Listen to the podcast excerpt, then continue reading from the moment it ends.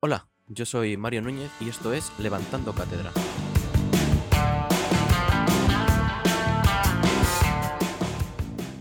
Hola gente y Hey. bienvenidos a otro nuevo episodio, esta vez con un nuevo setup, a ver qué tal nos da todo. Muy profesional, ¿eh? Por tu Sí, parte, debo. ¿verdad?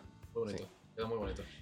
Y nada, pues hoy he invitado a Alex para hablar un poco más sobre anécdotas de- del tema audiovisual de, de ese, de ese campo en el Ese que, mundo. de ese mundo que tanto nos han odiado siempre. Sí, de un mundo de, de, bueno, pues como la vida en general, de, de grises.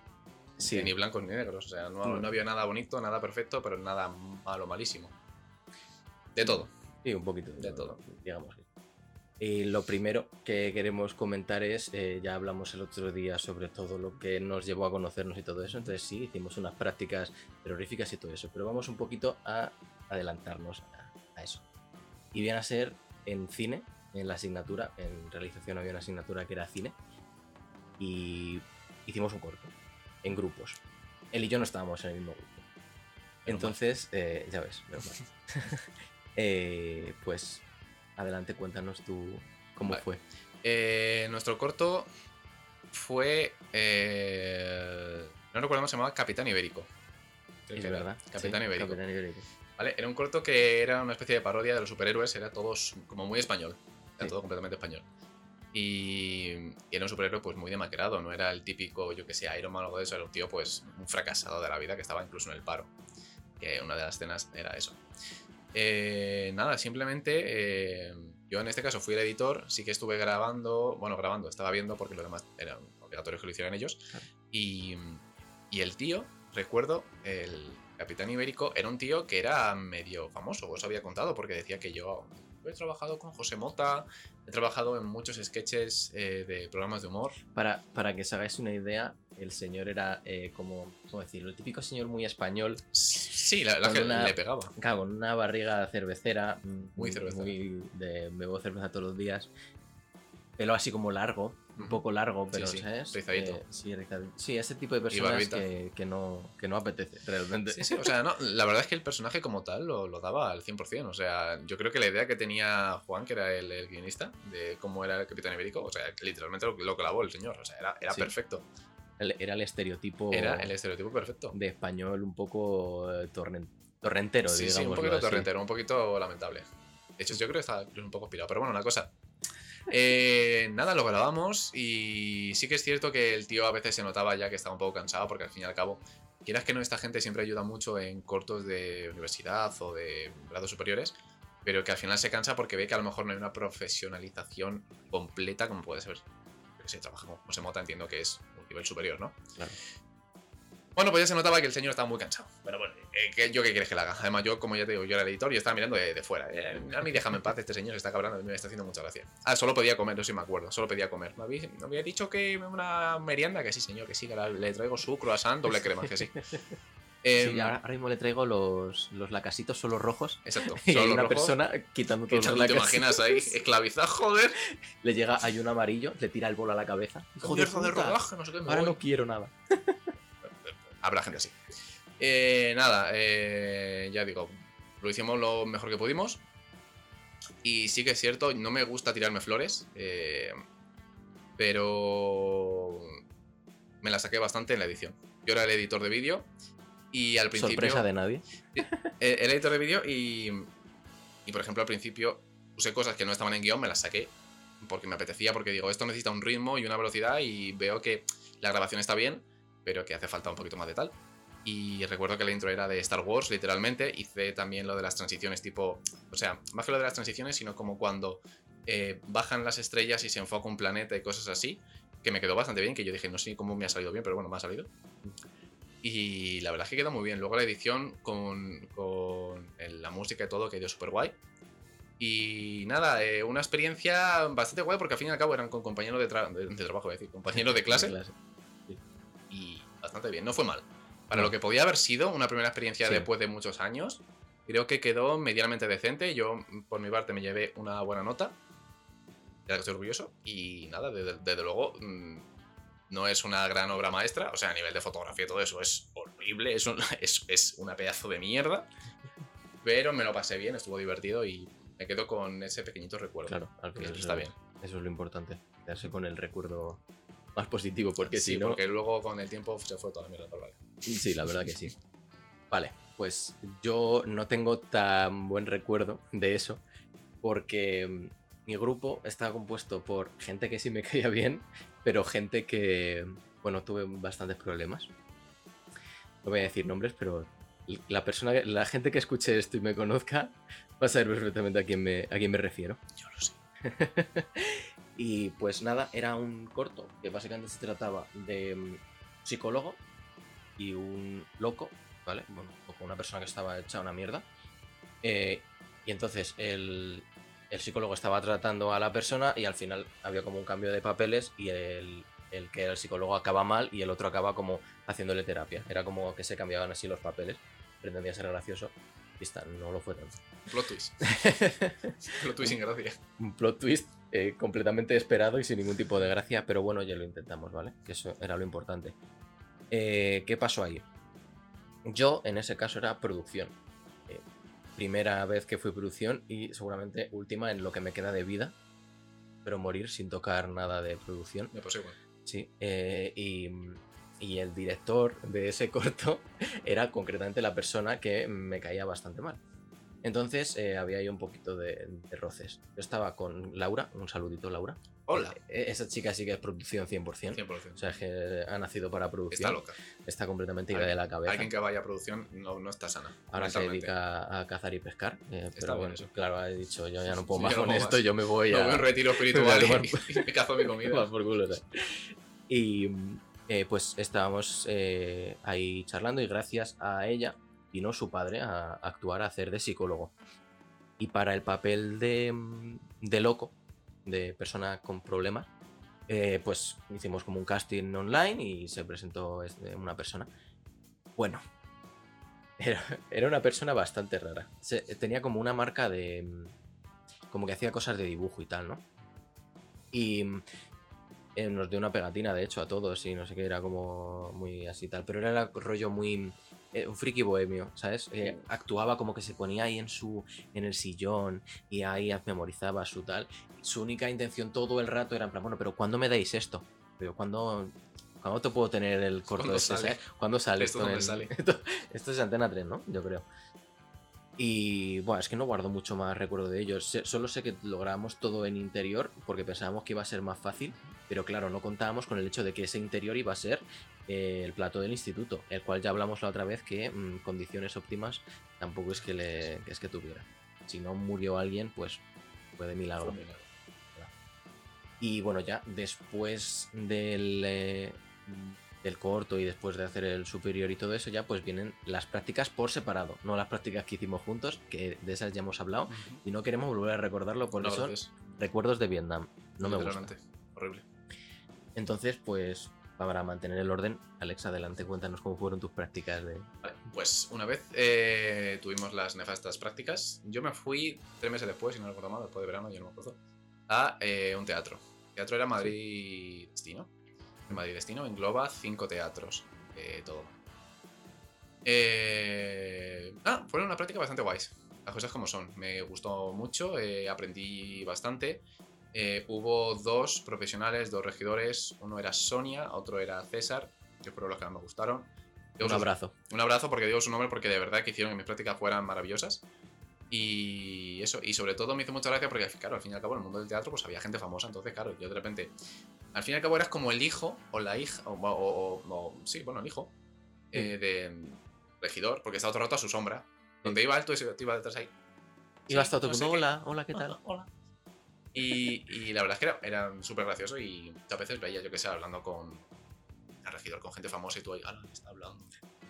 La gente famosa es Gente de carne y habla, tú, hueso. No sé no sé cuánto. Realmente es cuando ya conoces a un famoso y es como ya, no sé, como que la magia, la fama que tiene, no la estrella, como que se te baja. Porque de repente ves a la persona, ¿no? Claro, ves a la persona y dices, pero si eres como yo, eres- un ser humano de caca igual que yo. O sea, Sí. no, tampoco haces cosas bien, alegro, tampoco, tampoco para tanto. Con palmadita en la espalda. Sí, sí, sí, o muy bien, a tu puta madre, me alegro. Eh, nada, simplemente eso, me lo pasé muy bien. Eh, de hecho, tengo un buen recuerdo de, por ejemplo, con César, que a él le gustaba también mucho los videojuegos, entonces eh, una vez cuando venían compañías que ellos ya tenían su propio regidor, pues lo que hacía el regidor del teatro era simplemente poner, yo qué sé, eh, un par de cosas típicas del teatro para que funcionase y luego ya la obra la tiraba el otro regidor. Entonces muchas veces cuando ya no tenía nada que hacer nos íbamos a la sala de regidores y el tío, recuerdo una vez que se trajo dos mandos y nos pusimos a jugar a juegos retro. Y yo me lo pasé Ah. súper bien. Qué guapo. Está guapísimo ayer comiendo, yo qué sé, una, una galleta Chase Ahoy, por ejemplo. Para publicidad, nos pueden patrocinar si quieren. Y, y nada, pues ahí, mm, tranquilamente y muy bien. La verdad es que me lo pasé muy bien, sí que es cierto que eh, lo que es el ambiente social no me gustó porque creo que era muy tóxico, creo que era un sitio bastante tóxico. Eh, Un poco, no como audiovisuales en general, es un Sí. sector muy... Pero es que, claro, el problema de, de audiovisuales es que ahora mismo es un sector que está bastante en alza. Eh, quieras que no, se van haciendo más cosas y, por ejemplo, gracias a la pandemia eh, se ha demostrado que plataformas como Netflix, HBO, si no llega a ser por allá, nos Sí, sí. pegado probablemente un tiro por la cabeza a todos. Entonces el mundo del teatro es un mundo un poco más de nicho. Sí. Eh, que quizás sí se va a mantener, pero que. Bueno, yo no, por ejemplo, no conozco a nadie ahora mismo actualmente de mis amigos que vaya al teatro. No, porque eh, hay como varios factores. Está el mito, porque es verdad que no siempre es así, está el mito de que es muy caro Sí. ir al teatro, pero luego todo depende. Si quieres ir al teatro realmente, eh, puedes ir al teatro. Claro. Yo creo que también en ese aspecto lo que pasa es que cuando hablas de teatro, hablas de ir a ver al Rey León, a ver grandes superproducciones que claro que te valen 40 50 euros o más. Una buena entrada, porque quieras que no, son sitios muy caros, pero una obra de teatro, por ejemplo, donde yo iba, un sitio medianamente bueno, que no eran grandes superproducciones, que había, por así decirlo, dos sillas de, de atrezo y poco más, Sí.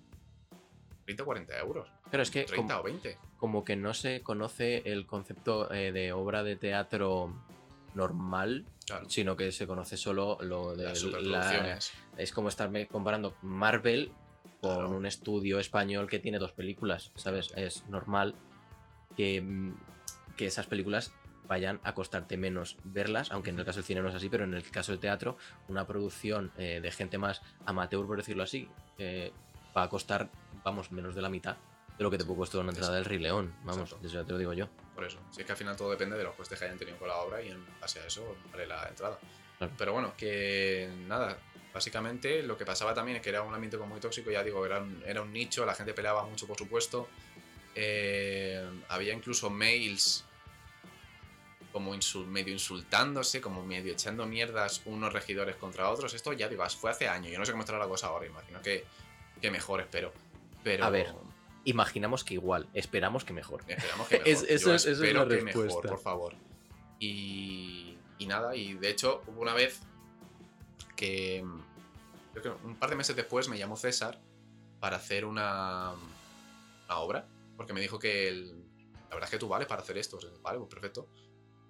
Me lo dijo y me dice, tienes que hablar con esta regidora, que es la que lo está haciendo ahora, para tú ir dos días, por ejemplo, y que te enseñe y que no sé qué, no sé cuánto. Bueno, pues yo hablé con esa chica todo lo que pude y no paró de darme largas y largas y largas para que no me metiera en el Claro. mundo. Para decir, este chaval que es una mierda, que no vale para nada, eh, fuera. Entonces, yo ya con la. Un poco el mal ejemplo con el que me fui, que yo dije, me ha gustado mucho esta práctica, pero no es lo que me, a lo que me quiero dedicar. De repente veo esto, yo se lo digo a César, me dice, ¿cómo que esta tía no sé no sé cuánto? Pues se va a enterar, no sé qué. Y entonces estuvieron hablando y dice, vale, ahora ya estás. eh, ya está arreglada la situación. Dije, "Mm". me inventé un poco que yo estaba haciendo otra cosa y ahora mismo no podía. Digo, César, ahora mismo no puedo, no sé qué, ya me están pagando otra cosa. Pero es lo típico de qué hubiera pasado si de verdad hubiera aceptado. A lo mejor ahora no estaría trabajando de regidor, pues a lo mejor sí o a lo mejor ser. no. Pero la cosa es que para nada me arrepiento de la decisión porque mm, para estar trabajando también en un ambiente súper tóxico hubiera acabado bastante tocadito de la cabeza, como ya estaban algunos de por ahí. Entonces, no sé, tenía pf, 22 años o así, 23, tengo Sí. toda la vida por delante para hacer un montón de cosas, paso. O sea, no me voy a poner ahora a buscarme en un trabajo que a lo mejor es que ni siquiera me gusta porque no lo sabía 100%. Pero bueno, Claro. unas prácticas buenas, me gustaron, Bueno, bien. están bien. Vale, me parece bien. Que es que el tema del teatro no crees que ahora, porque has dicho antes que esperas que esté bien, ¿no crees que está incluso peor porque hay más competencia? Porque ha- han cerrado, muchos Mm, teatros han muchos cerrado, teatros. mucha gente ha perdido su puesto de trabajo, ¿no crees que ahora mismo es incluso peor? No te puedo decir porque, claro, yo solo he conocido, ya te digo, Madrid Destino. Sé que hay muchos teatros independientes. eh. A lo mejor ahí las cosas van peor. También es cierto que tengo eh, ejemplos de otra amiga que fue a un teatro y fue horrible la experiencia. Hablamos de la misma persona que Hablamos de la hablaba persona, sí. Nos, nos acabamos de mirar y Sí. hemos. Sí, per- perfecto. Siempre hablamos de Laura en estas cosas. No, ah, pues no, de, la- no ¿De Laura no Laura era? Era de Andrea.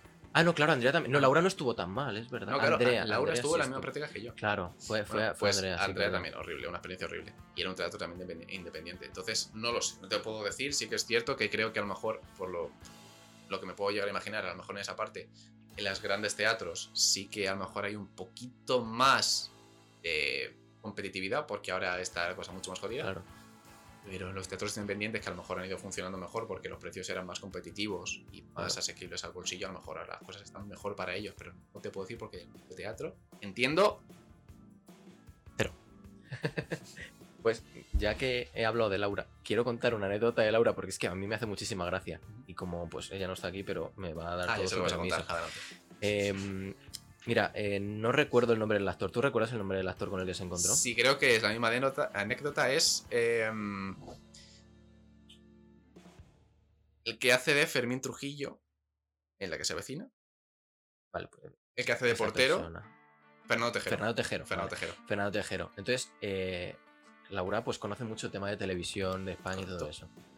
Entonces, eh, a Fernando Tejero le conoce.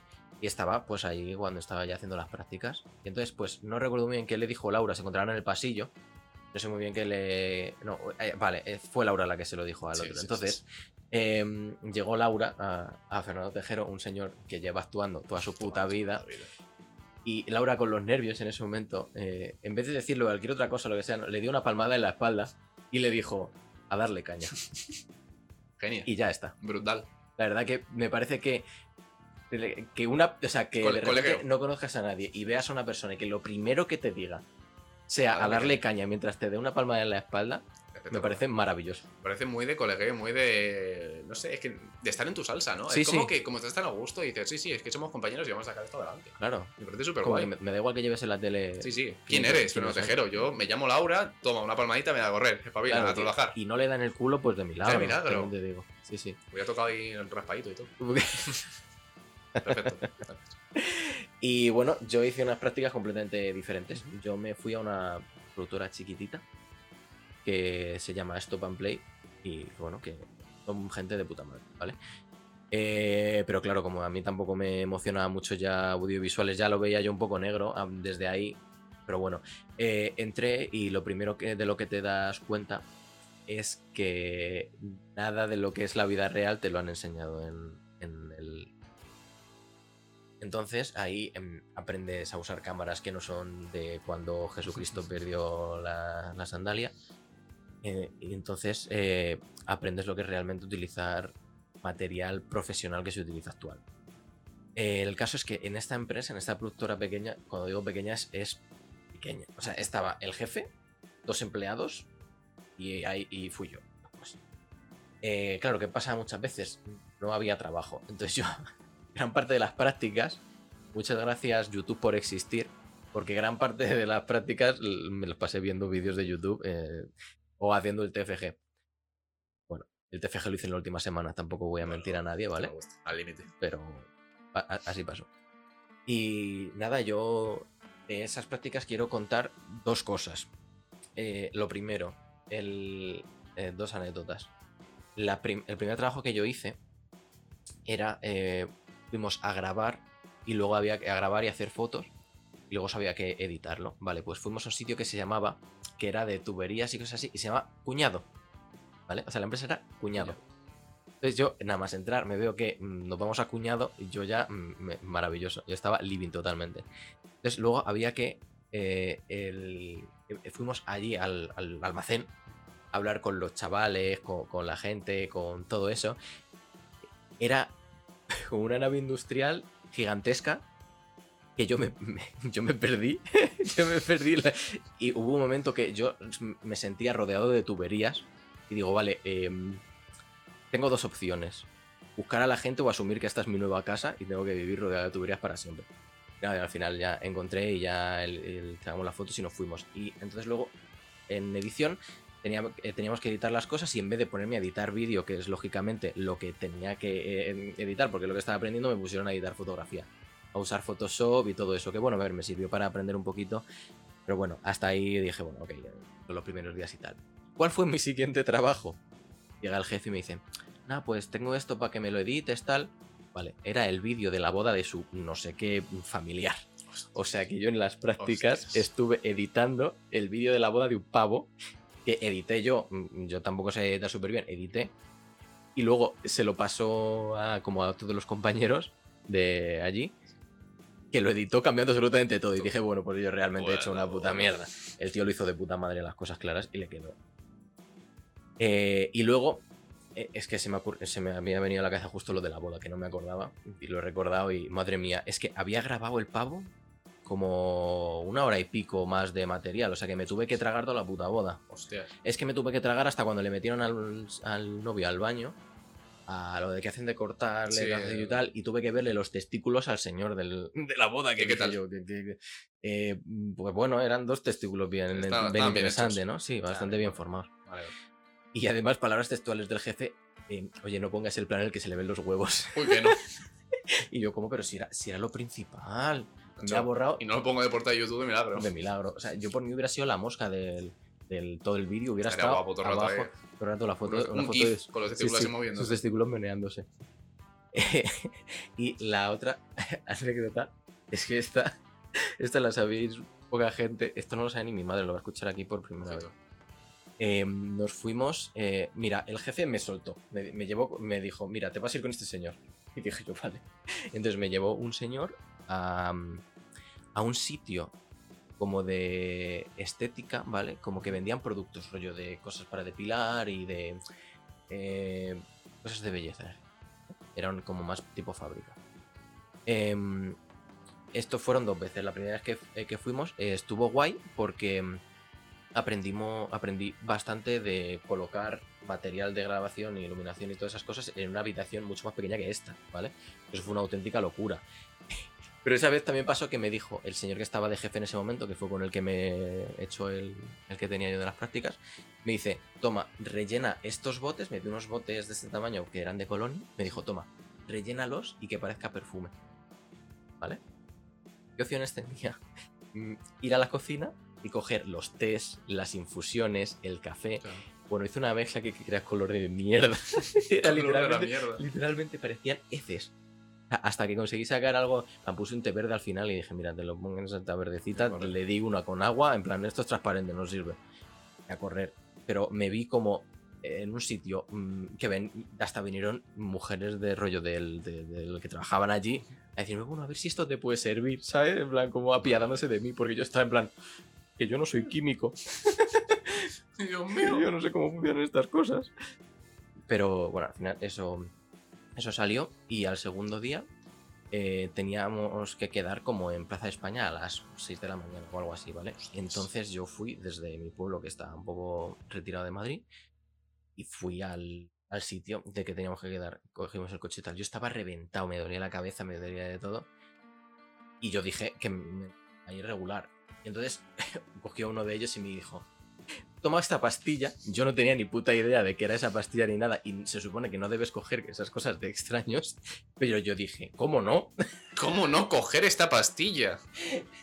Qué gran idea. Y efectivamente cogí la pastilla y, y- y me la tomé, que no me pasó nada, ¿vale? Era un, supongo que sería algo rollo paracetamol o lo que sea. Y estuve bien perfectamente. Y ese, ese día todo el rato estuvimos grabando cómo depilaban a una muchacha. Eso fue. ¿Te imaginas que la pastilla era algo así como. ¿Has visto eh, Caballero Luna? No lo he visto, tío. Mm, No hagas spoiler, ¿eh? No, pues básicamente eh, hay veces como que hay una transición que. mm, Como que se cortan frames y de repente pasa otra cosa distinta. O sea, a lo mejor yo que sé, te están atacando y, y se parten frames, hay negros entre frames y de repente eh, los malos han muerto. No sabes cómo. Entonces yo creo que a lo mejor te podía haber pasado algo así con la pastilla y no te has dado cuenta. De repente te la tomas, estás tranquilo y dices, bueno, pues vale, a ver qué, qué tal, qué pasa. Y de repente te despiertas como 5 o 6 horas, eres consciente de ti mismo 5 o 6 horas después y dices, oye, pues estoy bien, joder, me habéis sentado bien la pastilla, eh, fíjate. La verdad, qué guapo. Madre mía, la cocaína me ha entrado bien. Y pasó como siempre. Después de estas prácticas, este mismo señor me dijo, "Buah, pues es que lo haces muy bien, trabajas muy bien, a ver si volvemos a trabajar, ya te diré, ya no Esa sé qué". No me ha llamado todavía. esa frase, esa frase es tan horrible, pero es que ya no solo para eh, el contenido profesional, sino incluso con amistades del pasado o lo que sea, de coño, Mm. joder, ¿cuánto, tiempo que no nos vemos? No sé qué, a ver si nos tomamos algo, eh, ya te digo yo algo, no sé qué. Y es todo mentira y me jode mucho Sí. porque yo no hago ese tipo de cosas. Ya. Porque me parece horrible. Si de verdad no quieres trabajar con nadie o, o no quieres volver a ver, no digas nada, tío. No pasa nada. O sea, ese bienquerismo innecesario, Sí, es que ¿para qué? completamente absurdo. Sí, me, eso me dijeron y nada, mm, ya salí de esas prácticas y... Y pausa porque vas a contar tú qué pasó después de tus prácticas.